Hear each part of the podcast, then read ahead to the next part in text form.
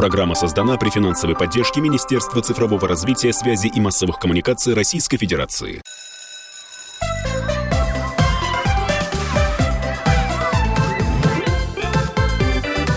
Родительский вопрос.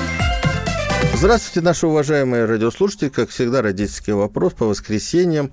Вопрос у нас сегодня непростой, я бы даже сказал сложный, потому что мы говорим о том, что в этом году у нас, несмотря на увеличение или благодаря увеличению бюджетных мест в вузах, произошел недобор на э, достаточно большое количество направлений. Ну, э, в основном в региональных вузах и в основном тех направлений, которые связаны с естественными науками, с физикой, химией и тому подобное. То есть э, остались бюджетные места, и вузы вынуждены проводить донабор в конце августа, в сентябре. С чем это связано? Почему у нас люди не любят физику и другие точные науки, и, а может быть и любят? Э, мы поговорим. У нас сегодня в гостях эксперт Ирина Всеволодовна Абанкина, профессор, главный научный сотрудник Института образования Высшей школы экономики, и Иван Дмитриевич Сидельников, ответственный секретарь приемной комиссии МГТУ имени Баумана. Ну и моя постоянная соведущая Мария Баченина. Александр рядом. Борисович Милкус э, тоже здесь, э, так что всем здравствуйте. И я очень сегодня заинтересована разобраться в физике, как человек, который вынужден был уйти из одной школы в восьмом классе из-за физики, как раз. Болезненный для меня вопрос. То есть не очень хорошо получалась физика, или наоборот очень хорошо, и ты не, совсем вызывала она не, раздражение? Не учителя? получалось, от слова совсем, как говорится. Не понимала я ее, и никто не хотел мне помочь. Ну, давайте начнем да. с Ирины Селдон. Ирина Селдон, вот э, мы когда готовили передачу, вчера с вами разговаривали, э, вы сказали, что 140-160 э, тысяч выпускников школ, которые сдают физику, это, в общем, и неплохо да, ну, эта цифра, она не увеличивается от года от года. Зато у нас увеличивается количество э, бюджетных мест на инженерной специальности. А, может, нам как-то скорректировать э, прием в вузы, потому что ну, происходит, на мой взгляд, девальвация. Не, не нужно же нам брать троечников в инженерные вузы, что они потом сконструируют. Вы совершенно правы. Мне кажется, здесь несколько согласований между контрольными цифрами приема, э, тенденциями их увеличения, в первую очередь в вузах, э, работающих в регионах, причем именно по техническим, инженерным специальностям. Действительно, у нас неплохие, достаточно сильные сильные технические университеты в регионах, они обновили программы, но это не помогло восстановить пока ни э, связи с работодателями, ни работать под конкретные заказы. Поэтому очень большое недоверие э, семей к тому, что э, ребята, окончив сложную программу, как правило, специалитета, э, смогут найти работу, причем в своем регионе, э, с перспективами карьерного роста, с достойной зарплатой, кандидаты вообще окажутся профессионалами в своей сфере. А, при этом надо отметить, что это рассогласование связано и с тем, что в школе программа по физике, э, она у нас с давних времен сложная, освоить ее сложно, сдать ее хорошо тоже сложно.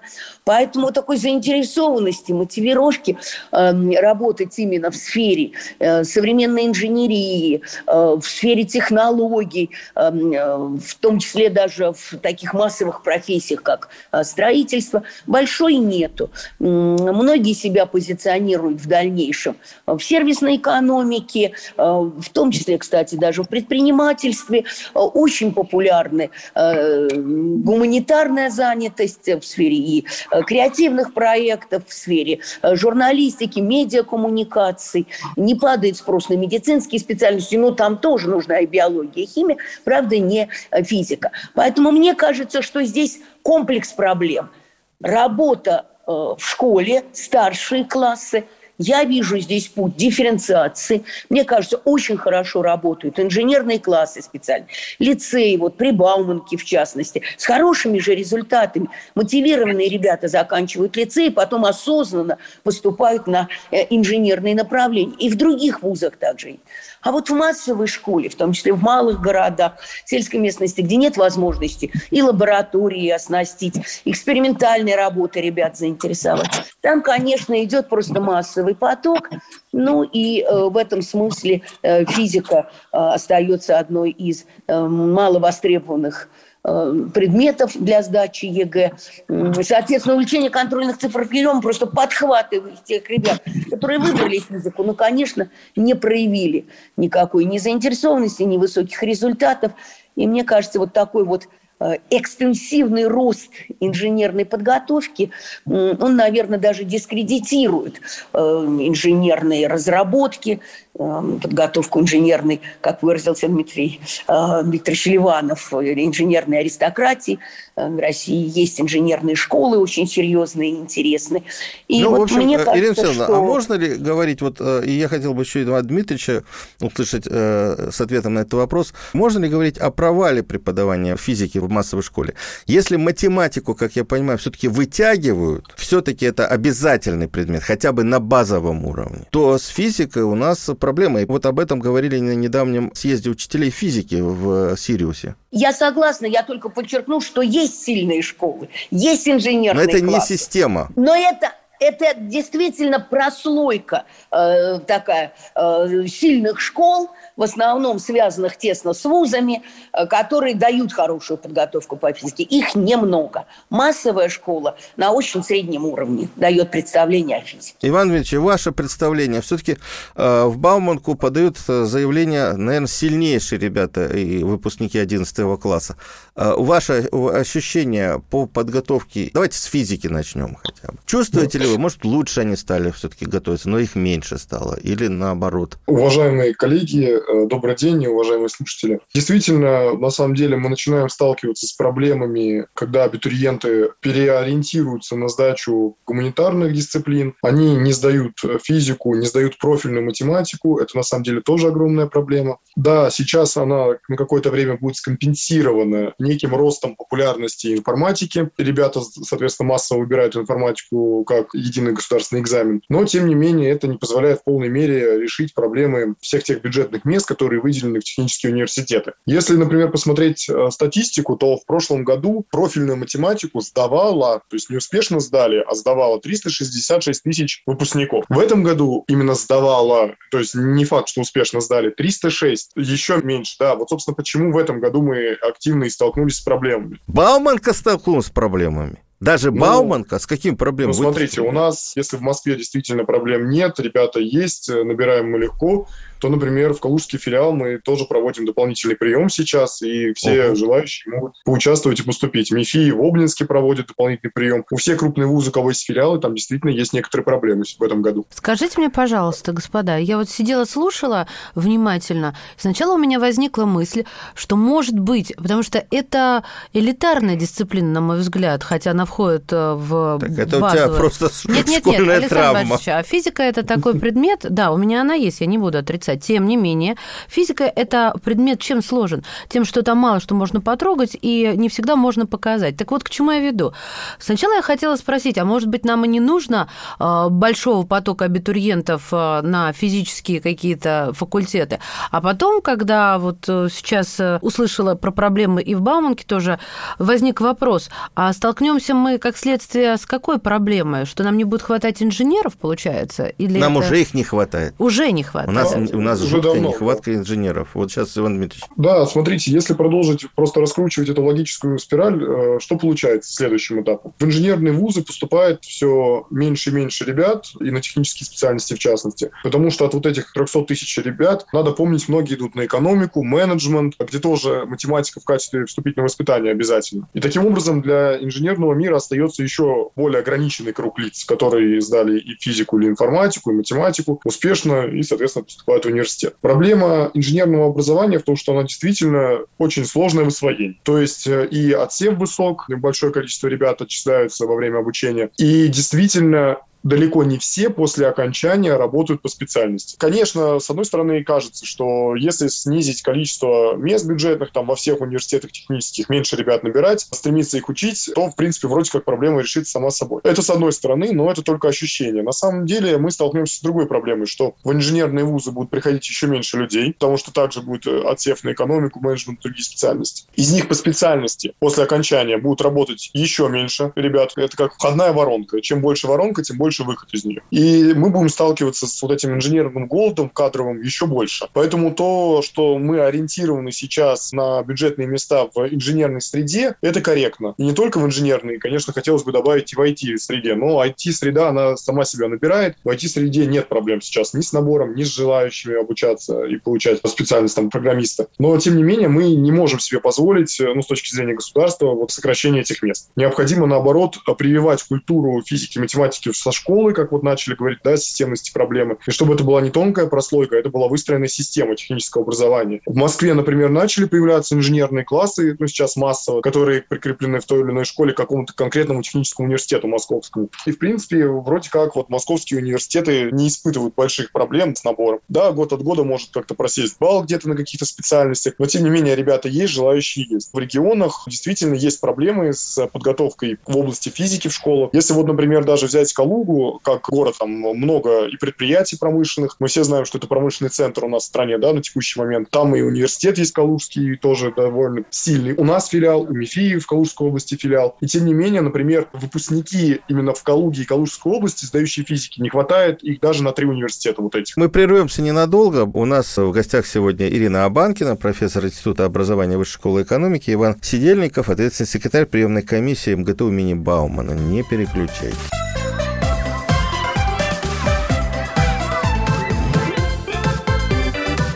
Родительский вопрос. Мы снова в эфире говорим мы о том, что в этом году даже прославленные наши вузы технически не набрали достаточное количество студентов на бюджетные отделения. Не в основном в вузе, но в филиалах. Почему это произошло и что будет дальше, как с этим бороться и решать эту проблему, мы говорим с Ириной Абанкиной, профессором Института образования Высшей школы экономики, и Иваном Сидельниковым, ответственным секретарем приемной комиссии МГТУ имени Баумана. Я Александр Милкус, Мария Батчинина. Что делать? Ну, хорошо, я понимаю, что действительно увеличивается количество ребят, сдающих информатику. Но для развития страны, для развития инженерного дела, нам как-то эту проблему надо решать как можно быстрее. Неужели это только через инженерные классы? Популяризация просто инженерного образования в школе, э, и в частности, о чем говорит другой спикер, внедрение в школы инженерных классов, где что-то есть осязаемое, что можно пощупать, собрать, покрутить, сделать, вот увидеть результат своего труда, он на самом деле дает эффект хороший, положительный. Другой вопрос, какие ресурсы должны быть потрачены, чтобы по всей России появились такие классы, чтобы университеты их курировали, чтобы там были преподаватели достойные по физике, и не было проблемы найти, в принципе, преподавателя по физике, и он давал достаточно высокий уровень. То, что касается, что ребята с не очень высоким баллом поступают в университет, на самом деле, тут знаете, чем компенсируется? Часть ребят, поскольку нельзя сравнивать, например, проходной 200 с физикой и проходной 250 с информатикой. Человек с 200 баллами по физике может быть и крепче вот в этой базовой подготовке для инженерного образования, чем 250 с информатикой. Более того, инженерное образование предполагает много труда, там много людей трудяг, которые которые, даже если они где-то имеют а, проблемы с образованием, именно вот физическим, будут скомпенсированы. И второй момент, который нужно помнить про технические университеты все, у нас на текущий момент программа обучения выстроена следующим образом, что когда человек приходит, первые полгода это входной контроль и подготовка вот этой базы. То есть если где-то есть проблески да, и пробелы, то их, соответственно, устраняют и готовят человека к дальнейшему вот освоению уже программы. Массово мы не Э, сумеем обеспечить высокий уровень подготовки по физике. Это и лабораторная база, это современные симуляторы, это проектная работа, это очень сильные учителя, причем в комплексе с математиками, с преподавателями технологий и так далее. И, наверное, и не нужно. Давайте лучше подумаем, какого именно уровня подготовки нам нужны специалисты, что здесь могут сделать колледжи. Понимаете, инженерные разработки – это инженерные разработки, а э, ремонтная база, эксплуатационщики, это требует образования, но совсем не обязательно высшего. Это, извините меня за выражение, все-таки четвертый, пятый квалификационный уровень, но не шестой и седьмой.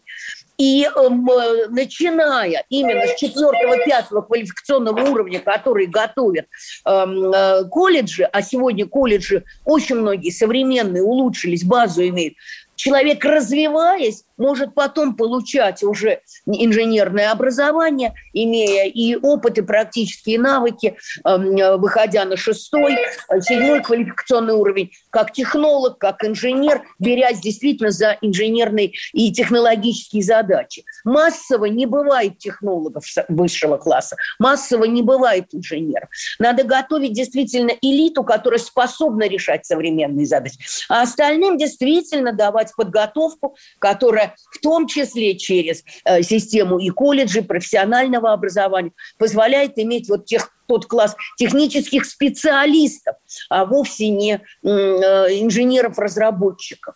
Ирина Александровна, а, получается, что у нас последние годы, а учитывая, что последние там несколько лет до 60% выпускников девятых классов уходят в колледжи, технари уходят просто в колледж для того, чтобы быстрее выйти на рынок труда и зарабатывать. Руками работать, как, знаете... То есть именно те, тех технарей, которые перспективно могли бы быть инженерами. Да, они хотят сначала начать работать в этой сфере, на производстве в том числе, как это ни странно, а потом уже понять, подумать, у них получается, нет, куда они хотят двигаться, в какой именно сфере. Но, понимаете, человек с высшим образованием сегодня трудно представить, что он пошел, э, инженер особенно, э, массово, чтобы они пошли в сферу ЖКХ. Она пока у нас очень отстает, от того, чтобы делать, а это массовый спрос на таких технических специалистов. Наверное, там вполне годится подготовка современная, которую колледжи осуществляют. Точно так же ремонтники – вот тут вот э, нужно понять, какого типа именно специалистов по профессиональным квалификационным характеристикам сегодня востребован. Потому что семьи-то видят, что устроиться после технического университета неважно. Во Владимире, в Тамбове, в э, Твери у нас сильнейшие технические университеты. И они развивались в последнее время. Они вовсе не стагнировались. Там и программы современные есть, и оборудование закуплено. Но работать-то потом где? Но... Негде им работать. Это, говорится, нам нужны. Нужны воздух. Воздух никто не нужен. А даже, честно говоря, программа э, вот вместо э, целевого приема мы сделали целевое обучение, как бы под договора, она проваливается. Мы даже тысячу по ней не набираем. Не Потому набрали мы, то есть вот по целевому обучению тоже в технари не идут? Нет, не набирают и обязательно не хотят на себя работодателя взять. А как они могут на пять лет вперед взять обязательно, что они возьмут этих ребят? Слушайте, ну мы, получается, выходим на некий такой государственный уровень, потому что... Э, планирование, планирование квалификационное, в первую очередь, по инженерным... И повышение а, оплаты труда инженеров, потому что если как в IT будут платить, то все побегут, э, сломя голову на эти факультеты. Но это же доказала а история много раз. кто будет платить-то?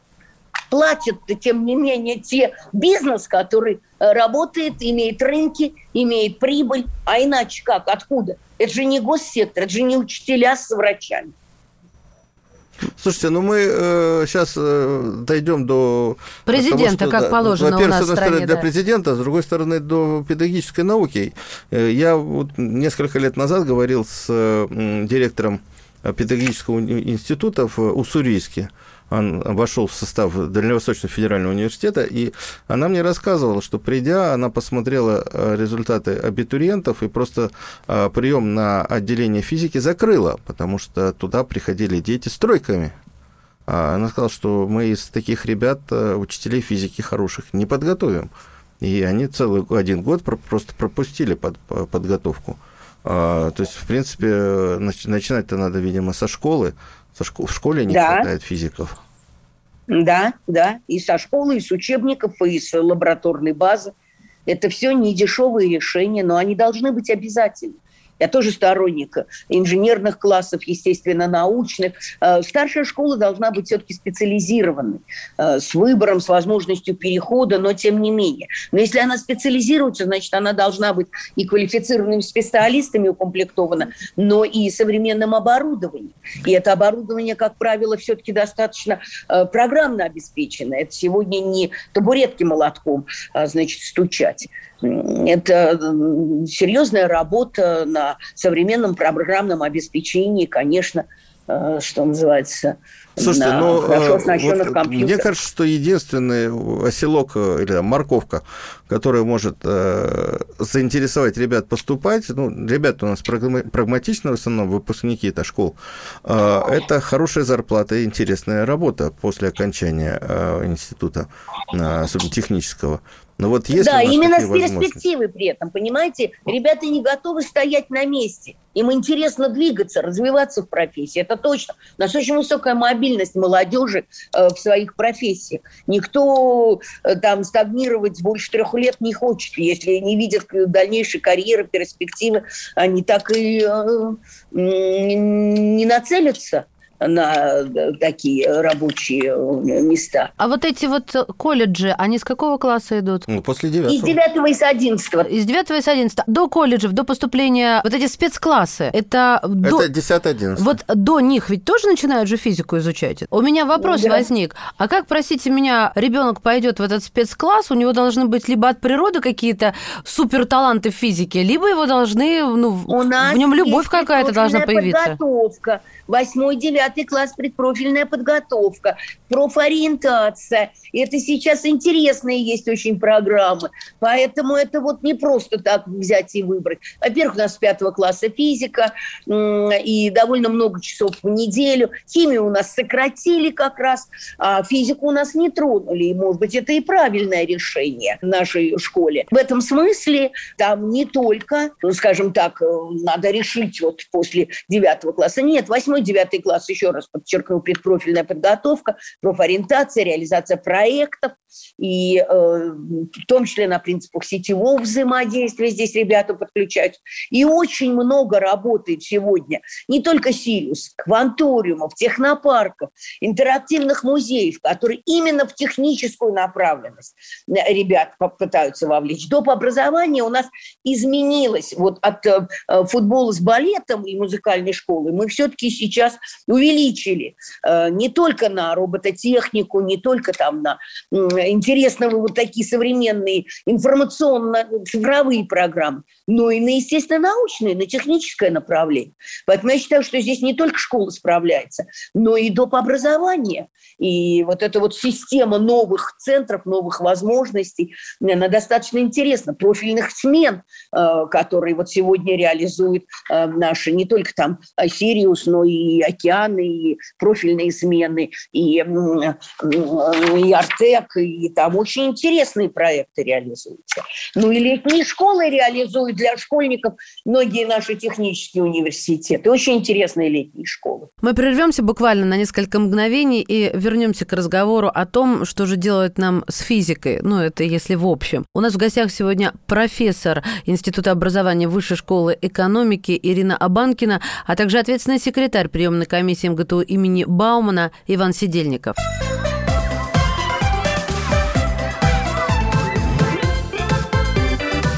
Родительский вопрос. И снова здравствуйте, это «Родительский вопрос». Меня зовут Мария Баченина, и вместе со мной эту программу ведет Александр Борисович Милкус. Сегодня у нас в гостях профессор Института образования Высшей школы экономики Ирина Абанкина, а также ответственный секретарь приемной комиссии МГТУ имени Баумана Иван Сидельников. Иван Дмитриевич, ну, понятно, да, сейчас развитие сети кванториумов, IT-кубов, э, э, всяких инженерных э, дополнительных кружков, оно есть, но все-таки ребята должны понимать, какую какую зарплату они будут получать и насколько интересная работа их ждет по окончании вуза. И вот несколько лет назад я разговаривал с ребятами, выпускниками, кстати, Бауманки. Они пришли на одно ракетное предприятие, у них была начальная зарплата 28-29 тысяч, ну, им там доплачивали как молодым специалистам, все.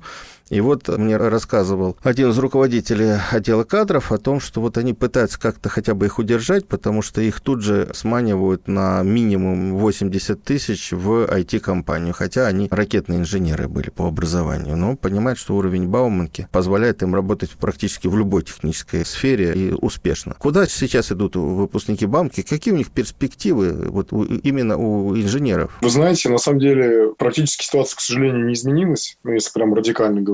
Почему в неполной мере реализуются программы, связанные с целевым приемом для предприятий? Потому что многие выпускники вот как раз-таки скорее не готовы подписать себя на три года низкой зарплаты относительно рынка после окончания обучения. И таким образом э, мы сталкиваемся с вот этой проблемой, что действительно государственные компании, многие ну, не готовы идти работать в принципе. Если брать предприятия, связанные с воронкой и так далее, там на самом деле на текущий момент ситуация уже стабилизировалась и, скажем так, хорошо в лучшую сторону. Взять тот же Алмаз Антей, там наши выпускники 1080-90 сразу получают, когда приходят. И поэтому там ребята, в принципе, заинтересованы и туда идут учиться. У нас есть на базе Алмаз Антея, например, факультет. Также э, стоит тоже помнить и отмечать всегда, что в любой государственной компании рост карьерный идет несколько позже, нежели в частной компании. Но этот рост несколько дольше. То есть, если вы начинаете свою карьеру в государственной компании, лет только через пять как раз у вас начинается вот этот э, рост заработной платы более-менее приличный. Вы можете претендовать на какие-то должности, но, естественно, если вы себя проявили, если вы как э, специалист состоялись и доказали свою компетентность. В бизнесе же деньги поступают практически сразу. Но вот эта планка потолка в бизнесе выбирается намного раньше. Тут нужно помнить, что в бизнесе как раз, что в IT-компании, что вообще любые, на самом деле, по разработкам. У нас, на самом деле, много западных компаний, которые, ну, на текущий момент, конечно, часть покинули на рынок, часть еще на рынке, куда наши выпускники э, трудоустраиваются, которые тоже готовят инженерные решения. Эти компании сходу предлагают э, действительно несопоставимо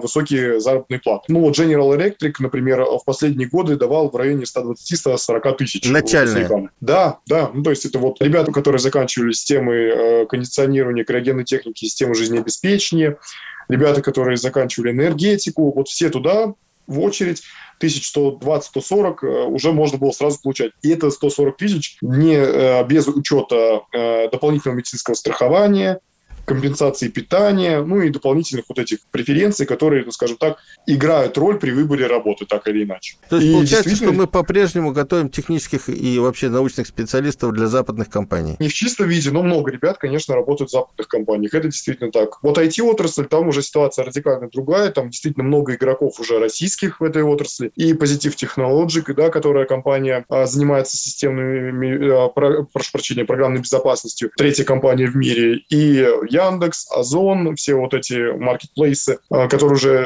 расширяются функционал маркетплейса, и даже тот же Сбер претендует уже на роль IT-компании, не просто банка, как IT-компании. Там очень приличные заработные платы, и действительно многие ребята идут работать туда. Это вот, кстати, касаемо трудоустройства и кто чем занимается после окончания. Почему действительно все равно так или иначе должен быть большой набор в инженерную школу? А, давайте коротко скажу про колледжи. Я, в принципе, согласен, что система СПО должна развиваться, и это действительно альтернативный жизненный путь просто для большинства людей. А система СПО, вот, может быть, вы слышали, получила программу «Профессионалитет» развития системы СПО, а, которая действительно подтолкнет а, многие а, техникумы и колледжи к развитию. Именно технические техникумы и колледжи, ну, в большинстве своем. Но вот у нас, например, в частности, есть техникум, техник, ракетный техникум на Яузе, и там никогда нет проблем с набором. После девятого класса средний балл для поступления в техникум 4,5. Там есть конкурс, огромный конкурс. То есть, действительно, действительно много ребят решаются вот на этот альтернативный путь СПО. А что такое СПО? Вопрос, Давайте для слушателей быть... расшифруем. Система профессионального образования, СПО. И давайте а... сейчас еще тогда уточним, вот Иван Ильич упомянул программу «Профессионалитет», она с этого года стартует, кстати, в, действительно в колледжах, которые в первую очередь э, на техни- технических специальностях, там сокращение э, сроков обучения предусматривается и большая практикоориентированность при подготовке студентов. Но программа интенсивная, они по качеству не проигрывают проигрывают. И э, вроде бы есть защита, что они все-таки будут работать, ребята, после окончания, они сразу их заберут в армию. То есть э, там будет отсрочка для того, чтобы они смогли свои компетенции укрепить и, э, в общем, стать профессионалами. Вы знаете, вопрос отсрочки – это вообще больной вопрос для ребят, которые учатся на среднем профессиональном образовании. На текущий момент, если вы поступили в СПО для слушателей, да, после школы 9 класса, вы получили отсрочку, три года отучились, получили диплом среднего профессионального образования, и вас призывают в армию. Вне зависимости от того, поступили вы там, на программу бакалавриата или специалитета в университет или нет, вы сначала отслужите, а потом продолжите только обучение. Вот это большой минус, который стоит, ну, соответственно, доработать в принципе. Да, система... Ну, они дорабатывали, все-таки год это год, и ребята сейчас многие считают, что, ну, да, это потеря года, зато потом э, все-таки они, выполнив, что называется, свой э, гражданский долг, э, продолжали ну, свою профессиональную Возможно, карьеру. но, наверное, было бы целесообразнее, пока вот свежие навыки, знания и так далее, продолжать обучение. И в полной мере, соответственно, пройти весь цикл. И только после этого уже отдать долг родине путем службы в армии, да, или отучиться на военной кафедре, потому что, по сути, этих ребят этой возможности лишают многих. И они бы могли на военной кафедре отучиться и, соответственно, там стать офицером, рядовым сержантом запас, и уже, соответственно, так отдать долг родине. Э, это вот тот ну, вопрос, Бауманке который... же есть учебный центр. Бауманка же как раз этот вопрос старается очень грамотно решать со своим Конечно, у нас есть, но тем не менее эти ребята, вот они поступили, и их осенью уже забрали, мы им не можем ничем помочь. Вот в чем проблема. И поэтому система СПО, она действительно несколько стрессовая для родителей, потому что многие родители переживают, волнуются, и когда они вот полную картину понимают, э, вот этого пути, которому придется, по которому придется пройти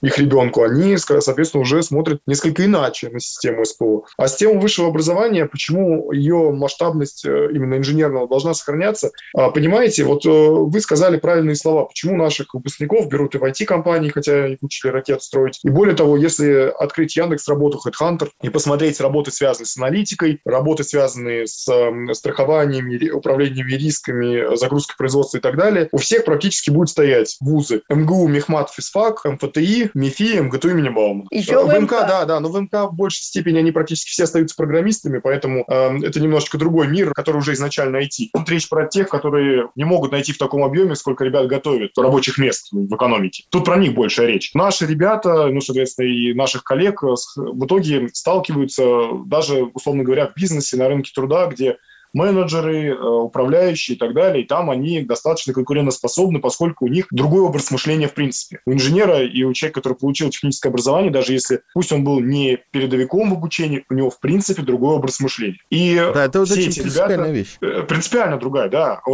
Это другое выстраивание взаимосвязей логических, это другое выстраивание причинно-следственных связей, вот это и поисков, да, э, что откуда вытекает. Это другой способ работать с информацией. Вот только недавно был пример, была выборка выборка небольшая, человек 15 всего лишь. Ребята, которые задействованы в одной и той же работе, они еще не получили высшее образование, это студенты. Часть студентов экономических специальностей одного из вузов, часть студентов наших. Ну, работали они в наших интересах все. Работа была типа колл-центра что-то. Это ребята третий курс закончили. Надо было различия отменяющиеся стратегии обзваниваться различными задачами, да, соответственно, абитуриент. И вот инженерные специальности, когда понимали, что им чего-то не хватает, они четко выстраивали, где найти нужную информацию и как ее получить, от кого ее получить получить. Экономические специальности, соответственно, приходили, говорили, а вот мы этого не знаем, а где нам взять, а расскажите. Вот это принципиальное отличие этих миров. Ну, по-моему, у нас в экономике вообще вот именно так. Где это взять, да. кто-нибудь где расскажет. Взять, да. И почему я говорю про массовость, сохранение этой массовости? Предположим, что одной поток в МГТУ имени Баумана вот в этом году 3600 ребят.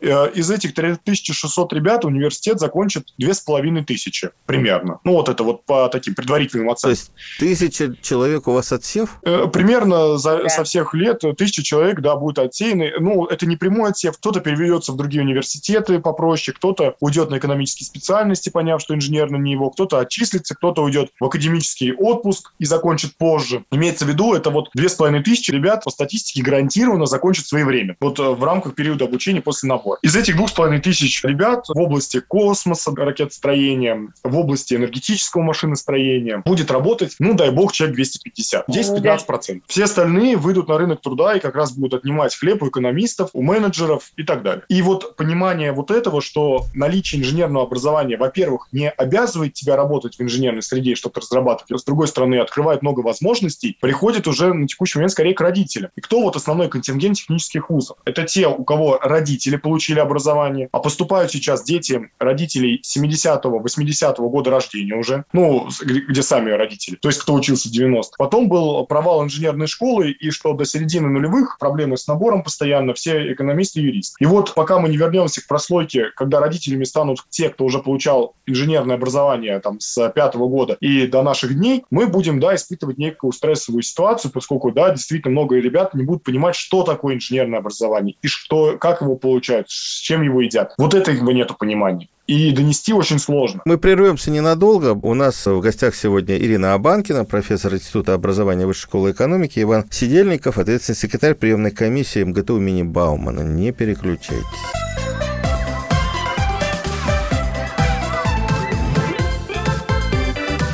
Родительский вопрос.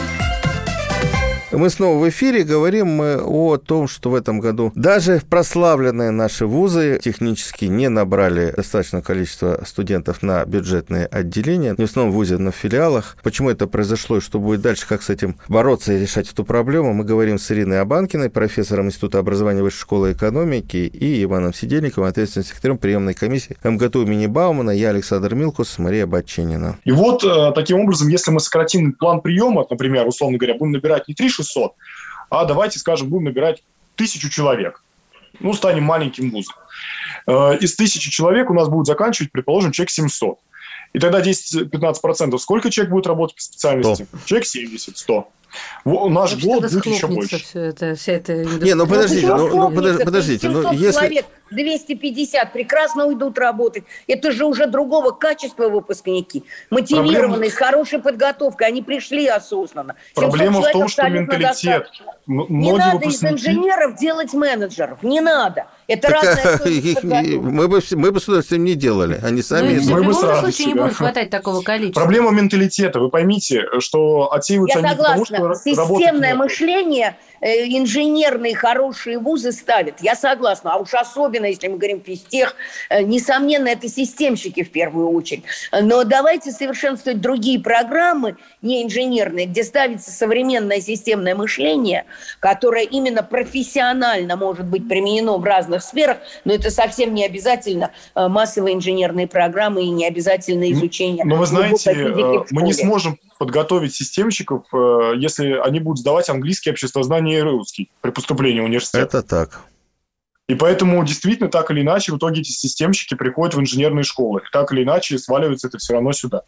А проблема, почему э, из 700-250 мы тогда не наскребем, понимаете, это вот ровно как и космос. Вот на текущий момент, например, космические направления подготовки не, смыту, не испытывают проблем с набором. Туда люди есть. Но кто туда идет? Те, кто, скажем так, больны мечтой для которых космос – это мечта, строить ракету – это мечта. Романтики. Там люди идейные. Вот почему, например, машиностроение такое на текущий момент э, испытывает проблемы, и там нет такой вот, скажем так, само, самого решения. Потому что люди, у которых идея и мечта станок и разработка станка меньше, нежели ракета.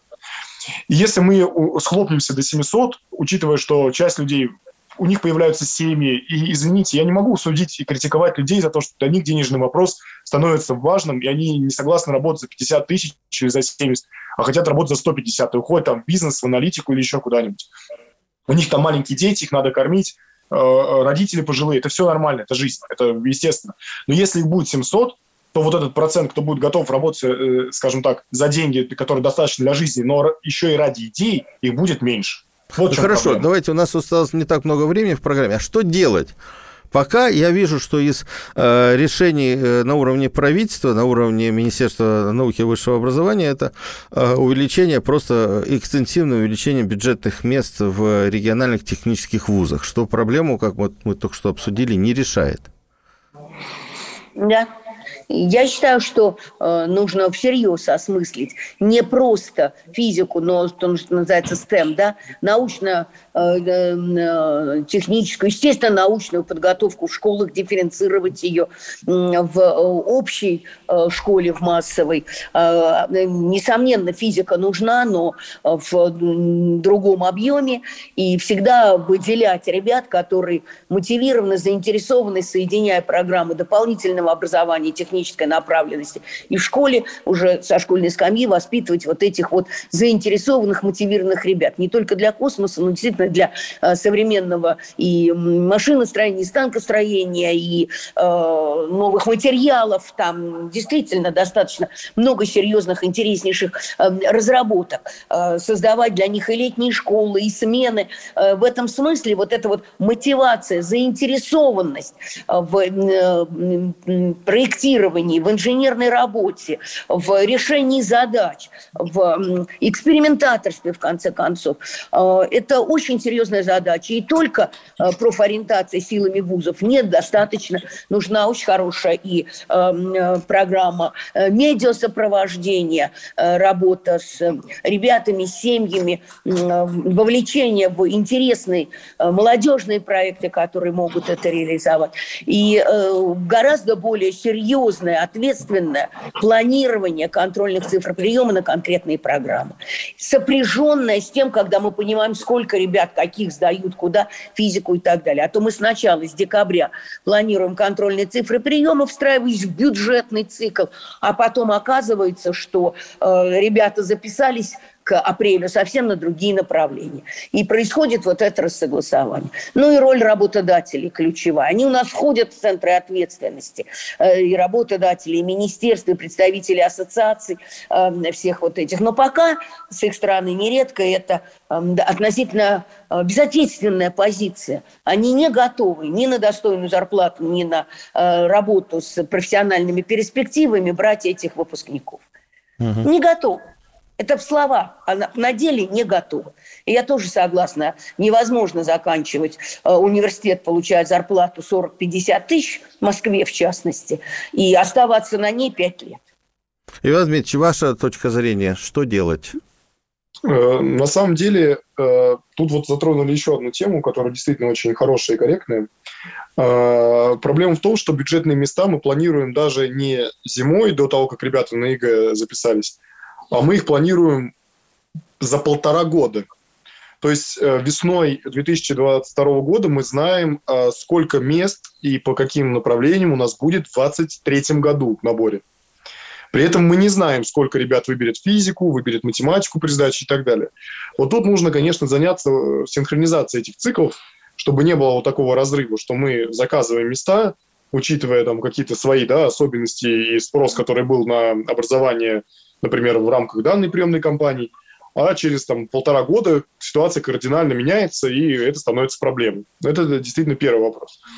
А второй вот момент... добавлю. И надо, кстати, здесь в синхронизации и на трехлетний бюджетный цикл планирования переходить. Невозможно ежегодно дергать бюджет, когда у нас такое несовпадение э, учебного года, э, образовательной длительности, длительности обязательных программ и так далее. И бюджет должен делать все-таки хотя бы трехлетние стратегические решения, чтобы обеспечивать хоть какую-то стабильность и устойчивость в политике. Угу. Да, Иван Ильич.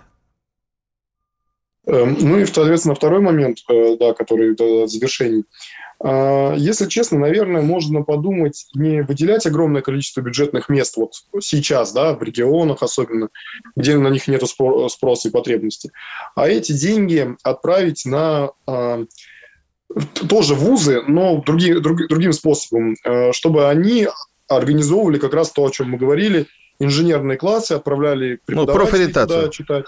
Да, ну, даже не профориентацию, а прям школьная деятельность более тесная связь эм, э, среднего образования и высшего образования. То есть, грубо говоря, чтобы наши педагоги по физике, ну, Москвы это в меньшей степени касается, я говорю сейчас про регион, ходили читать физику в школе, э, были инженерные классы, э, соответственно, ребятам показывали с детства. И через какое-то время, там, 3-5 лет, когда мы увидим, дает этот инструмент эффективное решение или нет, то есть появляется ли конкурс на инженерных специальностях, уже тогда начинать увеличивать места бюджетных. Uh-huh. Видим конкурс, увеличиваем. Нету конкурса, есть проблемы, значит, нет смысла бросать эти места, они так будут не востребованы. Спасибо большое. Ну вот мы, в общем, э, сформулировали понятные, э, понятные проблемы, которые у нас существуют. Я надеюсь, что потихонечку у нас все-таки будет количество ребят с хорошей физикой, э, заканчивающих школу, будет увеличиваться. Ну вот ситуация в этом году, конечно, не катастрофическая, но очень неприятная. Ну, в следующем будет, э, может быть... Тревожная. Да, да, сейчас тревожная. пока тревожная, вот нельзя доводить до катастрофы. Спасибо большое. Говорим нашим экспертам. У нас сегодня в эфире была главный научный сотрудник Института образования Высшей школы экономики, да, профессор Ирина Всеволодовна Абанкина, а также ответственный секретарь приемной комиссии МГТУ имени Баумана Иван Дмитриевич э, Сидельников. Благодарим вас. Спасибо. Спасибо большое. Спасибо большое. Родительский вопрос. Программа создана при финансовой поддержке Министерства цифрового развития, связи и массовых коммуникаций Российской Федерации.